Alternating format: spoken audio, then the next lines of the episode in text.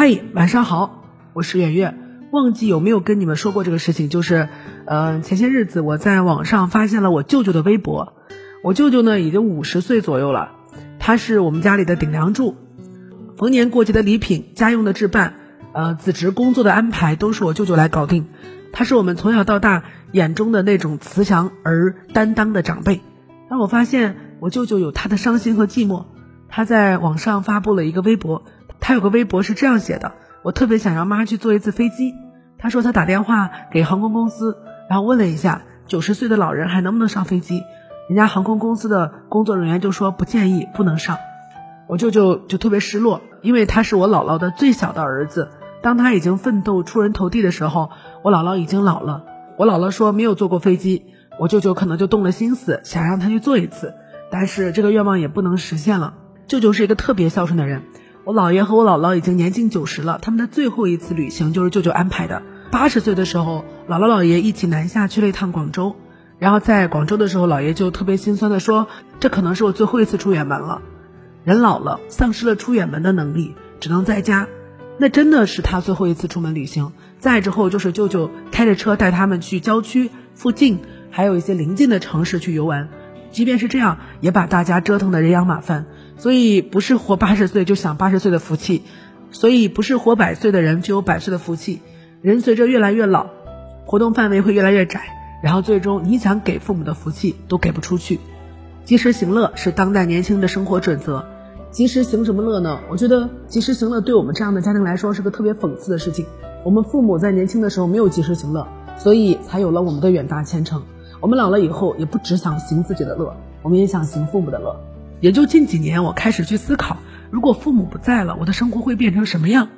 你们都知道我在北京安家了，买房了。那我父母呢，跟着我二哥一起住，帮他们照看孩子。明年六月份，最小的女儿要上幼儿园，我爸跟我妈就彻底的退休了，他们没有孩子可看了。用我妈的话，接下来就看你的了。等你生孩子，我们就在你这儿驻扎下来。我就在想，现在我们的状态是，每逢六日，他都会到家里来一趟，送吃的，送菜。他们觉得我在这儿买菜太贵了，还会帮我缝个被子（括号虽然我也不需要），以及我妈会冲到厨房，在那啰啰嗦嗦的抱怨，呃，阿姨收拾东西收拾的不干净，没有她收拾的干净等等。他们拼命的想要再帮我活得更轻松和简单一点，每天都会心疼的发信息过来说开播不要那么长时间。他们始终都不相信有人会热爱奋斗，觉得我太累了太苦了。我哥也说呀，我每周末会抽一天固定的来陪伴他们。出去玩，或者是买买衣服、吃吃饭，就这个决定是怎么来的？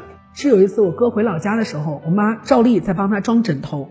我哥这个人呢是个大奇葩，他睡觉的时候不能睡买的枕头，他必须要睡我妈从老家收的那种荞麦皮的枕头。我不知道是不是荞麦皮啊，我们那儿叫篦子，就是篦子皮做成的枕头，他必须睡这个他才睡得着。我妈做这个枕头是软软的，而且充满了一种老家的谷物的味道。然后我哥睡这个才能睡得熟。我妈在照例装枕头的时候，我哥突然来了一句说：“哎呀，你要是不在了，我会不会睡不着觉啊？”那一刻真的，我们眼睛都酸了一下。我妈说：“那我要死之前得做很多很多枕头，能睡到你死。”但是我们都知道那是不可能的。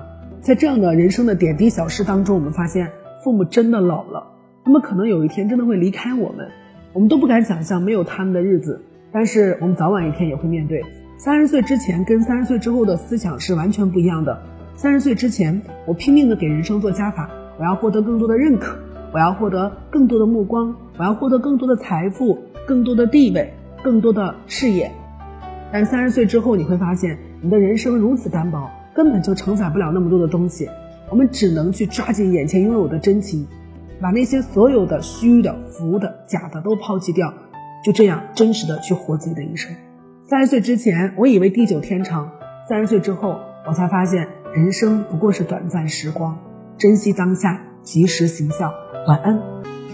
更多文章可以关注我们的公号“逆流而上”，流就是刘媛媛的刘。